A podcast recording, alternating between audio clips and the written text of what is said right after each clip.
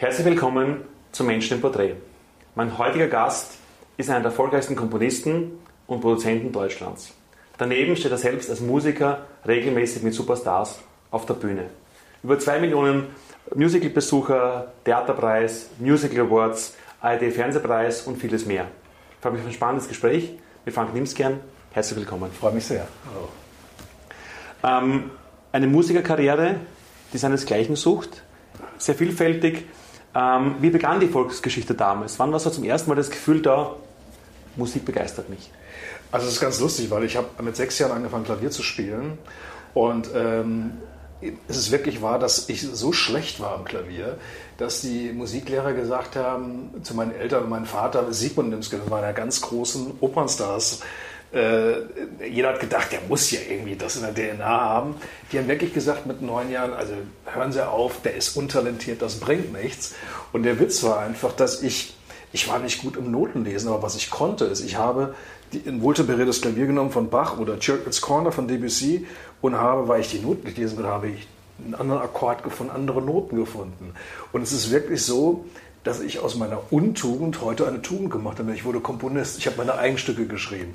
Aber in der Klassik war das alles so formatiert, dass es Improvisation nicht, nicht gab. Und somit kam ich dann irgendwann, habe ich mir eine Meatloaf-Platte gekauft und habe dann gesehen, oh, mit Jim Steinman, wie das, es geht ja auch so mit Rock'n'Roll. Und dann habe ich Jazz angefangen, ich habe Improvisation.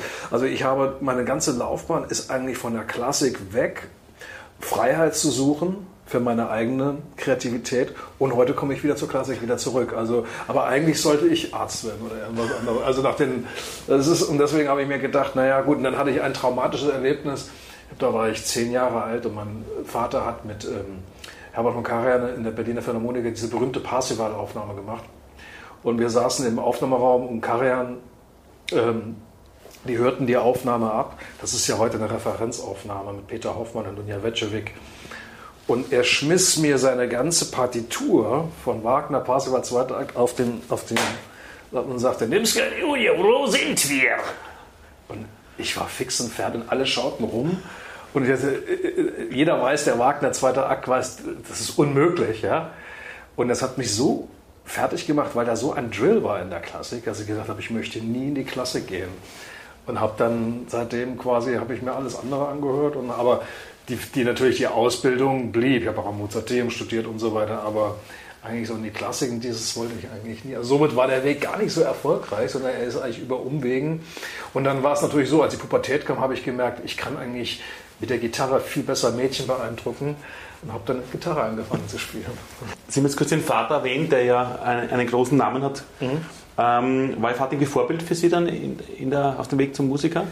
Oder in der Musik? Äh, Vorbild, nein, weil ich, also natürlich war ich habe das, wird man als Kind, sind wir in New York, in San Francisco und Chicago in meiner Skala aufgewachsen, wie andere Kinder zum Fußballplatz gehen. Und äh, wenn ich heute eine Tosca höre oder was weiß ich, ein Ring des Nibelungen, dann ist das für mich wie Butter, wie Muttermilch. Das ist für mich nichts Außergewöhnliches. Das ist höchstwahrscheinlich in mir so verankert, dass ich irgendwie heute auch sehr viel orchestrale Musik vielleicht leichter schreiben kann als andere Leute, weil mein klassischer Background hat, hat ist wie eine Bibliothek bei mir. Ähm, und deswegen Vorbild, ich bin da unglaublich dankbar dafür. Aber ich habe den, den Drill, den die hatten und den Druck, den die hatten, der war teilweise unangenehm. Auch hier in der Wiener Staatsoper will ich nicht vergessen. Mit Klakören, wo, wo Leute hinter die Bühne kamen und haben dann gesagt, Herr Nimsken, hier haben Sie, geben Sie uns 1000 D-Mark, sonst äh, werden Sie heute ausgebucht. Das war damals in Wien, ähm, ich weiß nicht, wie das heute noch ist, aber Wien war gefürchtet. Wow. Wiener Staatsoper war gefürchtet von Klaköre. Ich dachte als Kind, ich dachte, what the fuck, was ist hier los und so weiter. Und das war wirklich so, dass äh, teilweise oben dann Leute waren, die haben dann gesagt, äh, sind in der Pause gekommen und haben gesagt, wollen Sie heute Erfolg haben oder wollen Sie ausgebuht werden? Ja, und deswegen war das nicht immer so, immer nicht so Gala-like, wie es immer dargestellt wird. Sie haben jetzt kurz erwähnt, so quasi die Anekdote mit der Gitarre dann auch die Mädchen beeindrucken. Ja. Wie ging es dann quasi weiter? Was war dann so quasi der erste, die, die ersten Erfolge, die ersten Herausforderungen auf dem Weg dann naja, den eigenen hab, Weg zu finden quasi? Ich habe dann mit relativ jung, als ich schon während der Schulzeit war ich eigentlich auf Tournee gewesen mit, mit Pete York, hat er mit 18 die ARD-Serie Super Drumming gedreht, da war ich 19. Ja, also das war, das weiß zwar kein Mensch mehr, aber ich habe dann mit John Lord gespielt, mit Ian Pace, mit Billy Cobham und bin dann über diese Jazz-Fusion, Jazz-Rock-Ecke immer mehr äh, dann auf, war auf Tournee gewesen, habe Solo-Records gemacht und irgendwann hat Chaka Khan mich quasi gehört und hat gesagt, die hat eine europäische Band gesucht und dann wurde ich Musical Director mit 26, 27 für Chaka Khan. Und dann war es einfach so, da war mir, ich glaube mit 28 war ich auf Tournee und ähm, Klaus Doldinger, der Filmkomponist, rief an und sagte, pass mal auf, ähm, ich habe dann ein Angebot bekommen für den Friedrichster Palast Berlin. Und, aber der, der war halt so busy, dass er gesagt hat, er hat den Intendanz dort, der Friedrichster Palast Berlin, das war direkt nach dem Mauerfall empfohlen. Er kennt da jemanden, der ist jung, billig und willig. Und das war ich. Und so kam ich zum Theater wieder und schrieb meine erste Revue für Big Band und bin so über in Berlin zum Friedrichster Palast eigentlich wieder zum Musical gekommen. Eigentlich eher über Show und Revue. Und dann kam Paradise of Pain raus, dann kam Elements raus. Ich hatte teilweise, also eigentlich meine Karriere vorbei, weil zwischen 30 und 38 hatte ich in Deutschland jedes Jahr zwei bis drei Stücke laufen. Und so kamen dann auch die ähm, Verkaufszahlen dann irgendwie zustande, weil alleine Elements haben dreiviertel Millionen Menschen gesehen und ähm, das ging halt damals nur in Berlin im Friedrichstadtpalast und äh, ja, so, weit, so kam ich dann wieder zum Theater. Aber Sie sehen, das ist quasi von Jazz, Fusion, Rock zur Klassik, dann zum Theater, dann zur Revue und jetzt bin ich hier in Wien sozusagen. Das klingt eigentlich nach Erfolg von Anfang an. Was waren damals am Beginn die ersten großen Herausforderungen? War die größte Herausforderung am Anfang? Die größte Herausforderung war äh, damals, glaube ich, als ich ähm, mit Chaka Khan auf der Bühne stand. Das war das erste Konzert, war in Athen und da war noch Whitney Houston dabei. Und äh, das war, für, wenn man da 27 war, da hat man sich in die Hosen gemacht. Wissen Sie, wenn man so von in dieser Größenordnung spielt und wenn ich mir heute die Aufnahmen ansehe, da merkt man schon, dass man die Hosen voll hatte, dass man da auf der Bühne stand und war eigentlich, heute würde ich das viel entspannter irgendwie angehen.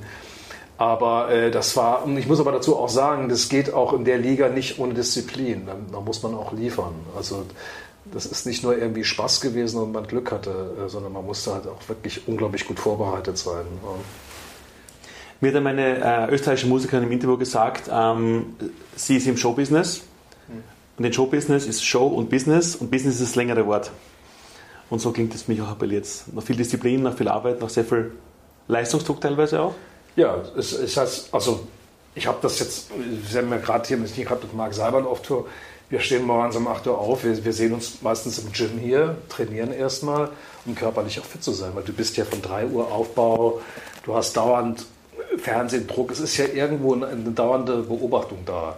Und ich glaube, es ist nicht gut, dass man auf der Bühne merkt, dass man angespannt ist. Und deswegen muss man sehen, dass man seinen Standard, wenn man auch mal schlecht drauf ist, so hochschraubt, dass der immer noch gut, gut genug ist.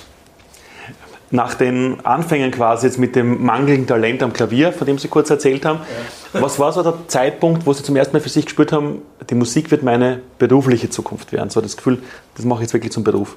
Das war mit 12, 13 klar, nachdem ich äh, meinen Weg gefunden habe, dass es noch eine andere Welt gibt als die klassische Musik. Ich war ja nur mit klassischer Musik und Opern, äh, Opern konfrontiert. Und ähm, das seitdem ich drei Jahre alt war. Ich, äh, von Don Giovanni bis alles. Und für mich war dann klar, äh, ich wollte, ich hatte früher viel gemalt, Comics gezeichnet oder so weiter. Und wurde dann aber wusste irgendwie die Kombination von diesen Elementen mit Rockmusik und Jazzmusik und die Freiheit zu haben, Songs zu schreiben und sich selbst damit zu therapieren. Das war für mich, Musik war Therapie für mich. Und das war für mich, war, es gab für mich dann keinen Ausweg. Ich wusste ganz genau, ich möchte äh, ja, mit der Musik mein Geld verdienen. Habe das bis heute eigentlich ganz gut durchgezogen. Ja. Mit 12, 13 ist ein spannendes Alter. Wie haben damals die Eltern reagiert? äh, exkommuniziert, weil ich halt nicht mehr in der Klassik war. Ne? So. Aber mein Vater hat zu Hause nur Jazz gehört, lustigerweise. Dann hat er gesagt, okay, wenn, dann machen wir das auch richtig. Dann haben, äh, bin ich, äh, haben sie mir äh, Workshops bezahlt in Berkeley, in Mozarteum, habe ich mein Kompositionsdiplom und so weiter. Die haben schon versucht, dass ich noch ausbildungstechnisch noch immer auf der, auf der Zielgerade war. Aber gleichzeitig habe ich mit 15, 16 wieder verstanden, ich muss auch wieder klassisch Klavierunterricht nehmen. Aber dann habe ich auch das dann kontinuierlich gemacht aus freiem Willen irgendwie und nicht gezwungen. Und die Freunde, das gleichaltrige Umfeld, wie haben die damals reagiert? Gar nicht, weil in der Zeit. Frank wird Musiker, sein Motto. Nein, also in der Zeit war es so, ich war auch unglaublich schwer erziehbar, weil ich wusste halt genau, was ich machen wollte und war an der Schule nicht besonders gut. Ich hatte viele Schulwechsel hinter mir, auch weil meine Eltern halt viel unterwegs waren.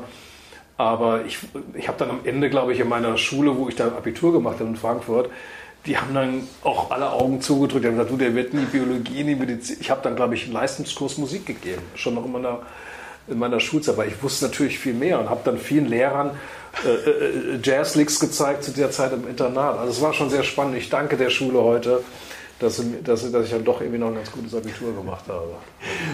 Jetzt haben Sie ja von den anfänglichen Erfolgen schon einiges erzählt. Was war so der persönliche Durchbruch, wo Sie das Gefühl gehabt haben, zum ersten Mal in Ihrer Laufbahn, jetzt habe ich es geschafft? Äh, ich glaube, das war, die, das war durch den ARD-Fernsehpreis die Goldene Europa, äh, weil da war irgendwie so ein Zeitpunkt, da kam, da war Paradise of Pain kam raus, Elements in Berlin kam raus, Snow White kam raus, was bis heute gespielt wurde. Und da wurde ich zum ersten Mal wirklich als Komponist oder als Autor wahrgenommen. Weil vorher war es ja immer so, ich habe zwar meine Soloalben gemacht, aber dann hatte ich so meine Credibility in ganz. Auf einmal war das so ein Ding. Ich hatte so, ein, so eine goldene Statue in der Hand. Und ich werde das nicht vergessen, Udo Lindenberg hat, hat an dem Abend äh, die, den Fernsehpreis für, die, für sein Lebenswerk bekommen und ich als bester Nachwuchskünstler. Und wir haben die, und die Statuen wurden vertauscht. Und heute hat, glaube ich, Udo immer noch den Nachwuchskünstler in seinem Toilette stehen und ich habe seine für sein Lebenswerk. So haben wir nie getauscht. Ja, und wir haben uns dann irgendwann mal gesehen, äh, die Musical Fuzzi. Und, äh, so, und die stehen heute da. Und das war irgendwie natürlich eine, eine, Auszeichnung, wo auch dann die, die Welt, es war natürlich immer auch eine Behauptung für der, für der klassischen Musikwelt. Was macht der, ihr, ihr Sohn, der hat, tritt nicht in ihre Fußstapfen, der macht U-Musik. Ja, das war dann schon ein Standing gewesen, wenn man sagen könnte, man kriegt dann für seine Werke einen Preis. Ja. Mhm. Und die Eltern haben dann, wie haben die Eltern quasi, nachdem sie quasi exkommuniziert worden sind, als der Vater gemerkt hat, wow, so naja, geht seinen Weg. Schauen Sie, das war so, wenn, als ich in Berlin war, im Friedrichstadtpalast lief eine Revue von mir und er sang Lohengrin in der Staatsoper. Verstehen Sie, was ich meine? das ist, ich bin dann rüber vom Friedrichstadtpalast in die Staatsoper. Dort lief der alte, seriöse Nimsgern und der junge Nimsgern lief im Friedrichstadtpalast mit der, mit der Girly Kick. Verstehen Sie, was ich meine? Mhm. Ernst genommen, ich weiß nicht, wurde ich nicht wirklich. Ich glaube, das kam dann erst, nachdem man so ein Award auf dem Tisch stand, dass es dann doch eine gewisse Ernsthaftigkeit hat. Das klingt eigentlich jetzt nach Erfolgen, nach Erfolg und noch mehr Erfolgen. Gab es denn dann auch wirklich ein schmerzhaftes Scheitern zwischendurch? Nein, das war nicht nur Erfolg. Mein erstes Stück in Berlin war ein unglaublicher Flop gewesen. Nur der Tagesspiegel schrieb irgendwie, aber die Musik ist mal was anderes. Aber äh, der Weg war nie äh, nur Erfolgs. Das war natürlich, ich bin ein Workaholic. Ich habe unglaublich viel gemacht. Aber allein zum Beispiel dieses Jahr kommen vier Produktionen von mir raus. Bedingt durch Corona. die erfahren doch nur von denen, die erfolgreich sind, von denen, von denen die nicht sind oder so. Ne? Und ähm, das ist halt immer eine, eine, Mischkalkulation. Aber wenn man darf sich auch nicht so nur auf eine Sache versteifen. Ne? Ist, aber es ist, es kommt, ich sage es kommt, es ist nicht einfach so, dass ich einen Manager habe, der sagt, wir müssen unglaublich viel machen. Und wir sind eine One-Man-Show. Auch das Gleiche ist, das sehen Sie ja auch an Herr Hallerford oder Mark Seiber, diese ganzen Leute, das sind alles Workaholics. Die haben Ziele vor den Augen und die wollen das. Die, wir müssen uns da jeden Morgen selbst in den Popo treten, um wieder neu aufzustehen. Weil manchmal hat man Frustration. Manchmal spielt auch die, die, die Gesundheit nicht mehr so mit, wie man, als, das muss man einfach ganz knallhart sagen.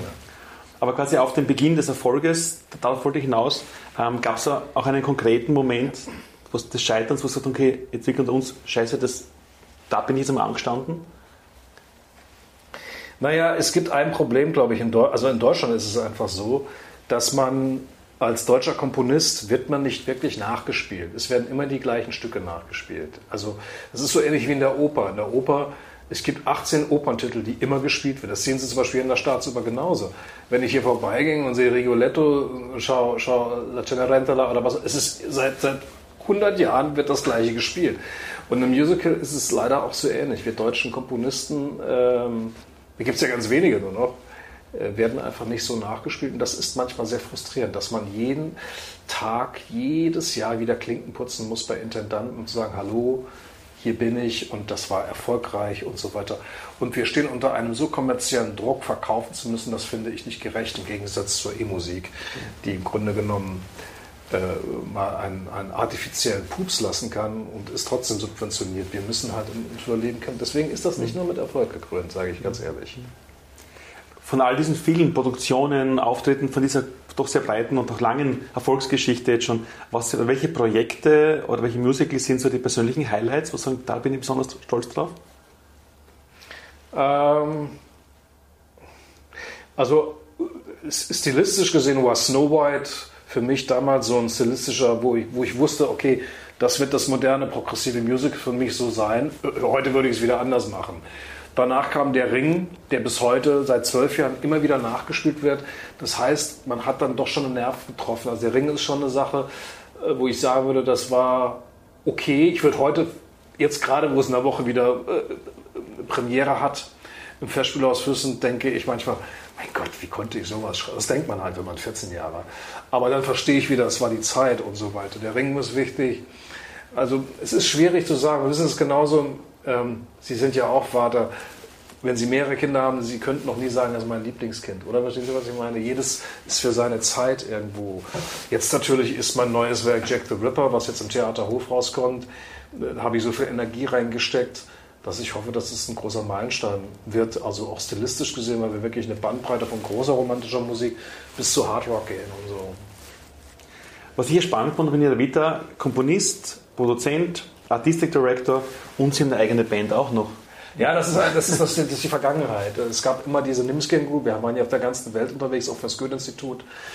Und irgendwie wurde die dann von Theatern, als ich dann meine Produktion mit Orchester und Band, dann haben die mir gesagt, ja, dann bring doch deine Musiker irgendwie mit weil die klassischen Musiker waren nicht für diese Stilistik ausgebildet. Und seitdem wird diese Band immer wieder gebucht in verschiedenen Besetzungen. Ja.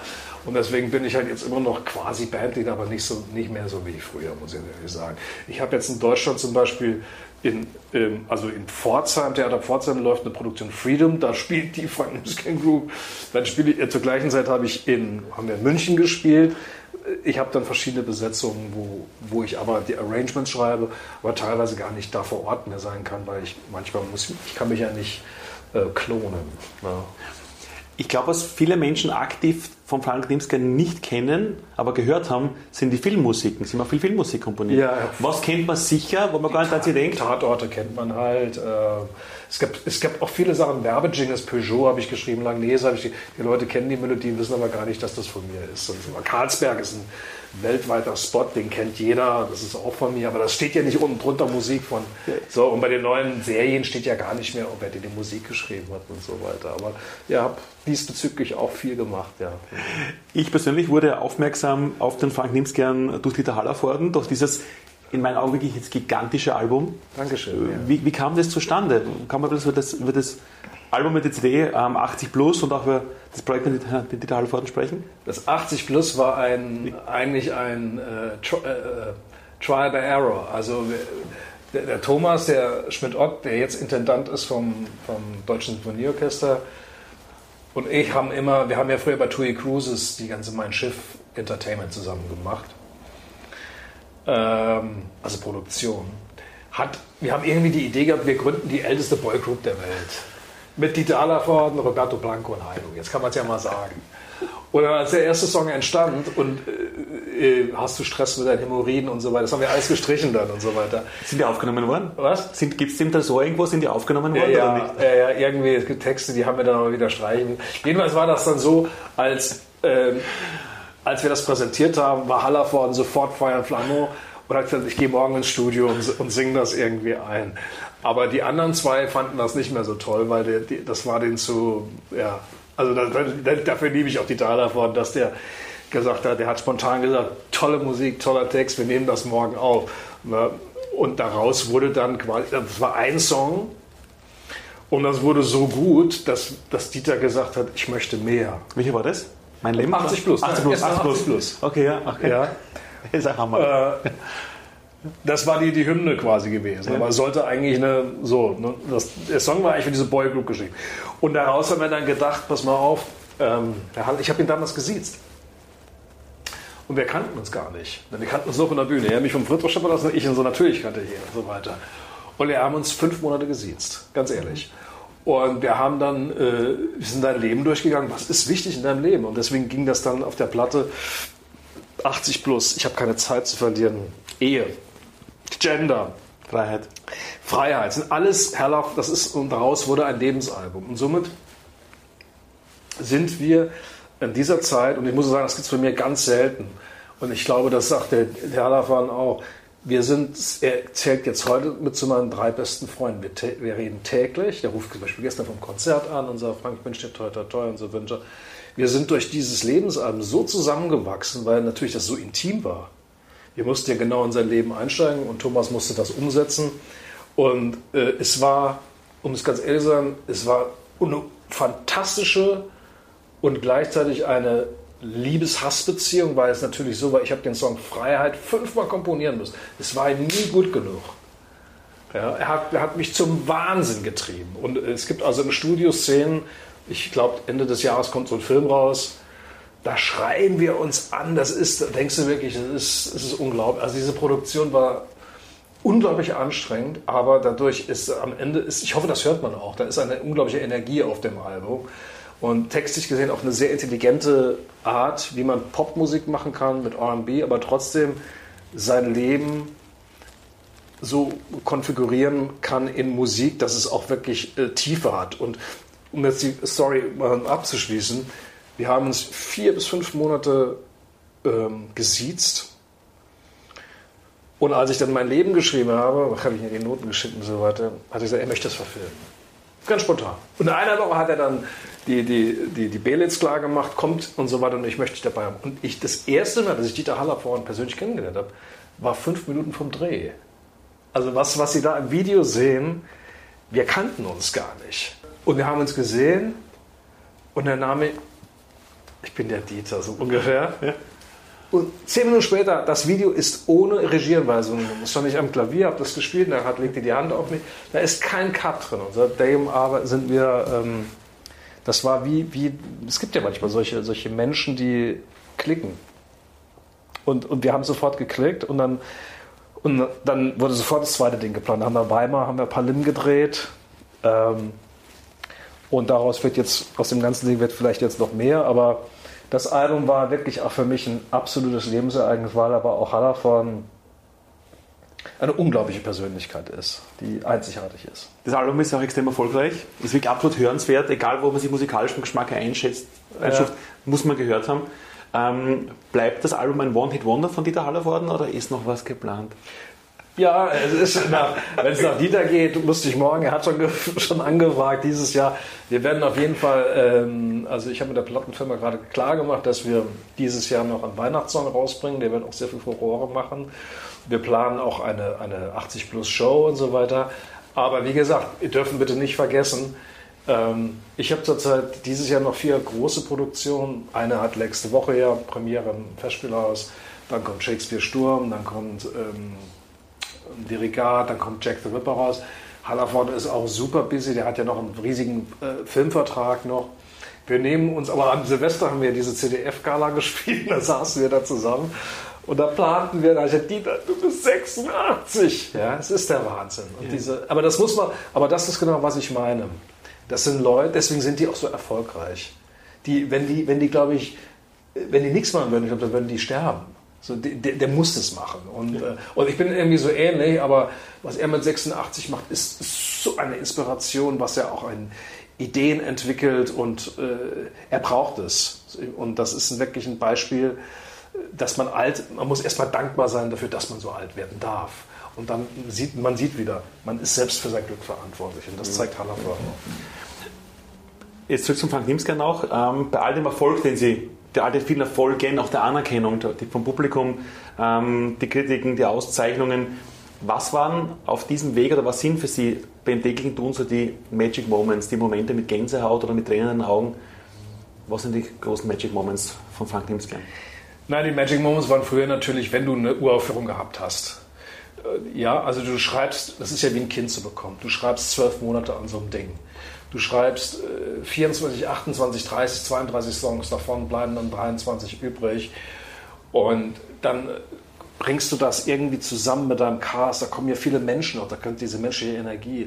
Und wenn du dann, wenn der, wenn der, wenn der, wenn the is coming down am Ende und die Leute nehme es an, das ist ja wie ein Kind, was du zur Adoption freigibst und was hoffentlich geliebt werden will. Im Grunde genommen ist es, was wir machen, ist äh, to love and to be loved in return. Das ist das ganze Prinzip. Es geht, glaube ich, gar nicht mehr um hier Geld verdienen oder sowas oder kommerziell erfolgreich. Es geht angenommen zu werden. Also dieses Uraufführungsprinzip, dass als Autor das ein Stück funktioniert und angenommen wird, ist das größte, größte ist wie als ob du ein Kind bekommst, sage ich mal so. Und das letzte Glücksmoment, was ich wirklich hatte, war, das hat gar nicht so viel auch mit Kommerzialität zu tun. Das hat damit zu tun, dass es war diese Corona-Zeit. Wir haben jetzt, sehen wir ja hier, wir haben jetzt mit Wien zwei Jahre das, die Konzerte verschieben müssen, die ganze Zeit. Zwei Jahre waren wir hier. Und letztes Jahr im Oktober hatten wir wirklich in der Dortmund-Westfalenhalle einen, einen Moment, den kann man nicht mehr beschreiben. Nämlich da kam mein Leben raus. Ja? Und wir hatten zu dem gleichen Tag die, die, die ähm, Dortmund-Westfalenhalle mit Silbereisen. Und jetzt müssen Sie sich vorstellen, Sie waren 18 Monate, haben keinen Menschen gesehen im Publikum und gehen raus in die Westfalen auf so einer Rampe und auf einmal sehen Sie 20.000 Leute. Und sie stellen einen neuen Song von meinem Leben, was ja kein Schlagersong ist, aber auch ein ziemlich komplexer Text ist. Ja, war sehr auch ein bisschen was zitiert von Eichendorff und so weiter. Und dann sie gehen mit einem Mann, mit Hallervorden, der 86 Jahre ist, setzen sich ans Klavier und sie wissen nicht, wie diese Leute reagieren. Wissen was da zusammenkommt? Zwei Jahre niemand zu sehen, kein Publikum zu sehen, neuer Song, ein Künstler, der über 80 ist, ein Komponist, der seit zwei Jahren und eine Band, die und jetzt checken Sie mal, und eine Fernsehsendung, die sieben Millionen Leute sehen. Dieser Moment, dass die danach aufstanden oder dass sie dann wirklich applaudiert haben. Dieter sind die Tränen runter, mir sind die Tränen, wir waren sowas von erleichtert. Das war ein Moment, den werden wir alle, auch Thomas Schmidt-Ott, werden wir nie, glaube ich, danach, ich habe das mit dem Handy sogar festgehalten, diese Menschen, verstehen Sie, das war schon, das war schon ein anstrengender Moment. Ja. Wir haben sehr viele junge Zuseher, die sich jetzt auch denken werden, boah, ich möchte auch so mit Freude, mit Begeisterung erfolgreich werden wie Frank Nimskern, egal in welchem Bereich. Ist es ein Startup, ist es Wirtschaft, ist es Kunst, ist es egal in welchem Bereich. Was wäre aus Ihrer Sicht so als der wichtigste Erfolgstipp für junge Menschen, die egal in welchem Bereich ihres Lebens auch mit Freude und Begeisterung erfolgreich werden möchten? Äh, ganz einfach, man sollte sich immer vor Augen halten, dass wir hier, besonders, also jetzt, ob es jetzt Österreich ist, Deutschland, Frankreich oder was auch immer, wir sind hier, warum auch immer, auf on the sunny side of the world. Das darf man nie vergessen. Ausbildungstechnisch, alles. Sozial, versicherungstechnisch. Das sollte man immer wissen. Wir haben hier alle Möglichkeiten. Die Leute in Russland, die wir jetzt auch sehen, oder Ukraine, ja, wenn, sich, wenn, wenn ich Leute hier sehe, Querdenker, die sich beschweren, sie können nicht die Meinung sagen und so weiter, dann soll es ist einfach diese Arroganz, die wir hier teilweise in Deutschland haben. Das empfehle ich Leuten, dass sie, dass sie stay humble, also Demut irgendwie sehen, dass sie dankbar dafür sein können, dass sie hier erstmal geboren sind und daraus das Beste machen. Ganz einfach. Weil 80 äh, Prozent der Weltbevölkerung kann das nicht sagen. Und diese Dankbarkeit, die muss ich mir jeden Tag selbst auf die Stirn schreiben, weil wir sind manchmal auch verdammt verwöhnt. Wenn wir jetzt sehen, was hier in Russland, das in Russland passiert, dass Leute ins Gefängnis gehen, weil sie eine andere Meinung haben. Sie haben jetzt bei all diesen Erfolgen auch das Wort Disziplin, Workaholic auch in den Mund genommen vorher.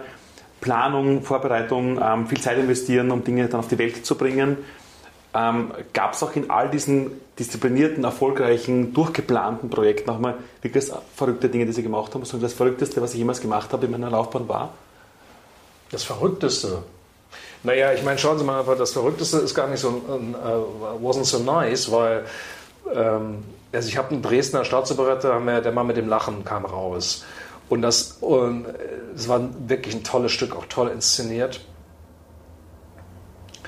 Und dann bekamen wir den Preis für das beliebteste Musical an dem Tag. Und an dem gleichen Tag kam Covid durch, dass alles dicht gemacht wird. Also in, in Sachsen. Das heißt, Preis, und jemand konnte das Werk sehen. Das war war nicht so, wasn't so funny. Ja? Da hätten sie jetzt wirklich durchstarten können. Das Stück wurde nie wieder gespielt, können Sie sich das vorstellen? Also sage ich Ihnen, das ist nicht nur eine Erfolgsgeschichte. Wir haben, ich habe so viele Sachen verloren in den letzten zwei Jahren, das kann man gar nicht aufzählen. Deswegen, man muss, ich bin unglaublich dankbar, dass wir jetzt hier in Wien sind. Ich habe auch gerade mit Marc gesprochen, als wir wieder da die Tournee, die ja zweieinhalb Jahre verschoben wurde, die, die wir jetzt machen, die wird zweieinhalb Jahre vor, vor zwei Jahren stattfinden. Ne? Aus dieser doch jetzt, wie lange dauert die Karriere jetzt schon? Sie sind jetzt das die ersten Erfolge? Mit 17, 18. Also jetzt sind Sie dann seit. Ja, seit 32 Jahren. Ne? Wow. Gibt es eine wichtigste Erkenntnis aus diesen 32 Jahren?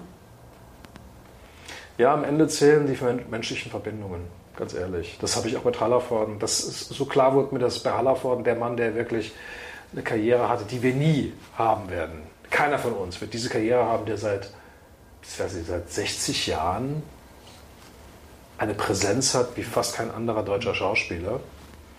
Und ähm, ich habe dann verstanden, dass das nicht, das kommt nicht von irgendwas, das kommt eigentlich, weil er halt so ein Wahnsinniger ist und weil er auch wirklich von, von also wenn ich die Geschichte von Nonstop Nonsense, ich, ich habe das nie gewusst, er hat ja die erste Nonstop Nonsense selbst produziert, das wollte auch niemand haben, das hat er produziert auf eigenem Antritt. Genauso wie wir heute wieder sagen, okay, wir, wir, wir, nehmen Geld und wir stecken es irgendwie rein oder so weiter.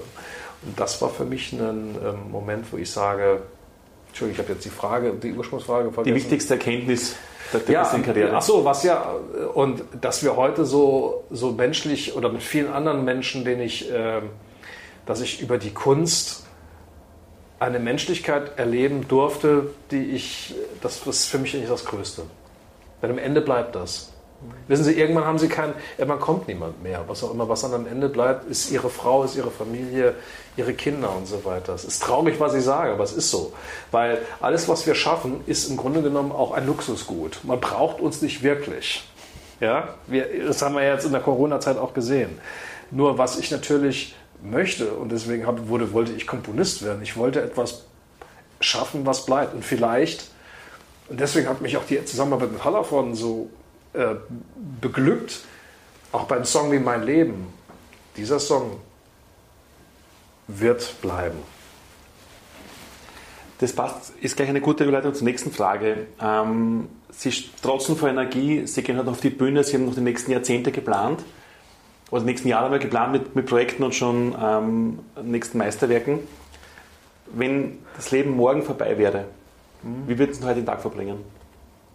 Genauso. Das ist genau, was ich, was ich genau sagen. Ich glaube, das muss man sich. Ich habe in den letzten äh, fünf, sechs Jahren äh, meine zwei besten Freunde verloren. Mit 55, 56 Jahren. Ähm, ich habe zwei Intendanten, sind schon tot, die, denen ich viele Produktionen zu verdanken habe, die an mich geglaubt haben. Die sind heute nicht mehr da und sind mit 60, noch nicht, die wurden nicht mal äh, gestorben. Man muss Carpe Diem kann man nach wie vor gar nicht genug sagen. Und gerade jetzt mit Hallervorden, also jetzt können wir wieder auf den zu sagen, der ist ja genauso drauf. Wir, wir, ich, ist ja für mich jetzt nicht ausschlaggebend, ob ich mal so alt werde. Ich bin dankbar für jeden Tag, den ich erleben darf und den ich versuche, so gut wie möglich auszuführen. Auch heute Abend, wenn ich auf der Bühne stehe, ich, äh, ich gehe nach dem Konzert, meine Band oder sie verstehen das auch meistens nicht, ich habe alles gesagt ob ich jetzt ein Instrument spiele, was auch immer, ich habe danach kein Bedürfnis mehr zu reden. Wissen Sie, was ich meine? Und das ist was für mich zu tun. Ich versuche mir immer 100, 150 Prozent den Po aufzureißen. Es klappt nicht immer. Wir sind menschlich. Aber wenn ich das nicht machen würde und ich würde vielleicht am nächsten Tag nicht mehr aufwarten, ständig auf dem lieben Gott und sage, ey, Frank, was hast du gemacht? Also ich habe kann ich zumindest sagen, ich habe versucht, immer 100 Prozent zu geben. Wie definieren Sie für sich persönlich Glück? Glück ist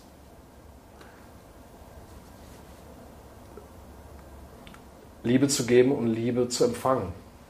Ich glaube, dann kann man glücklich sein. Jetzt haben wir viel gehört über Jahrzehnte Erfolg, Erfolgsgeschichte von Frank Nimskern, von Projekten, die begeistern, von Projekten, die das Publikum begeistern, die auch am Herzen liegen. Wenn in 100 Jahren ein junger Mensch fragt, wer war der Frank Nimskern und was hat ihn ausgezeichnet, hm. was sollte man antworten?